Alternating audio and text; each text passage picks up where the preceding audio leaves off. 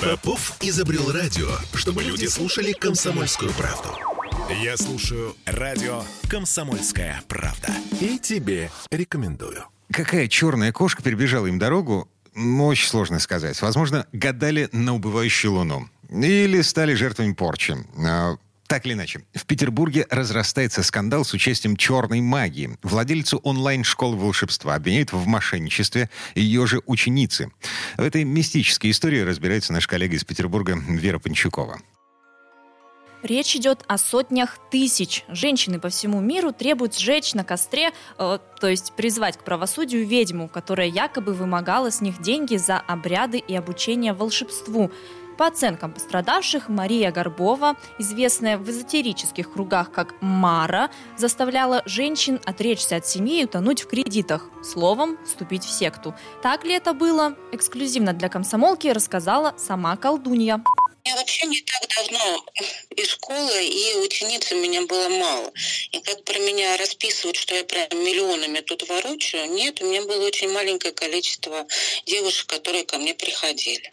По словам Марии Горбовой, в тех, кто давал показания о мошенничестве, она узнала своих бывших учениц Елену и Еву. Девушки обвиняют ведущую магического онлайн-курса в вымогательстве и мошенничестве, а сама Горбова заявляет, что искренне им помогала и не просила ни копейки, а одну из них даже наняла в качестве помощницы.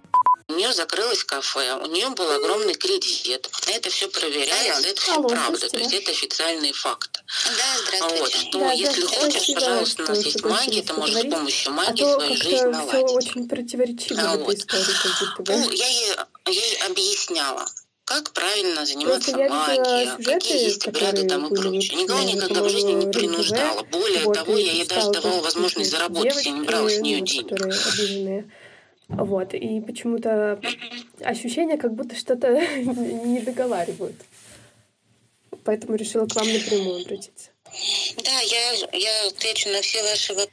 Морок – это такое проклятие, когда человек теряет связь с реальностью и особенно подвержен навязчивым мыслям. Крадник – это такое мелкое магическое воровство сил или каких-то благ.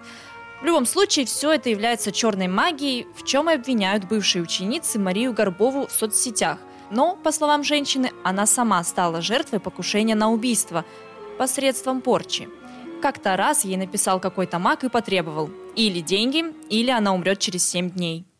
Ну и, короче, вот после этой ситуации я как раз ездила в полицию, о чем я вам недавно рассказывала. Говорю, ну сколько можно уже? Ну достали они. Они угрожают, они вон 7 дней мне, оказывается, осталось.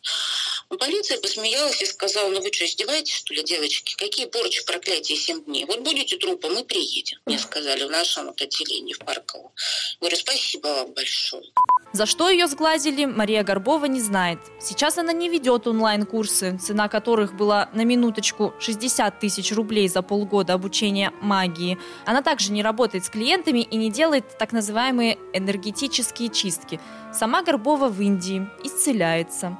В ближайшее время женщина планирует отстаивать свое честное ведьминское имя в суде. Все свои накопления, что я откладывала много лет, я потратила на адвоката. Сейчас мы провели заверение всех вот этих доказательств, которые были, что меня обзывают аферисткой, мошенницей, что я денег с кого-то вымогала. Никогда в жизни с кого денег не вымогала.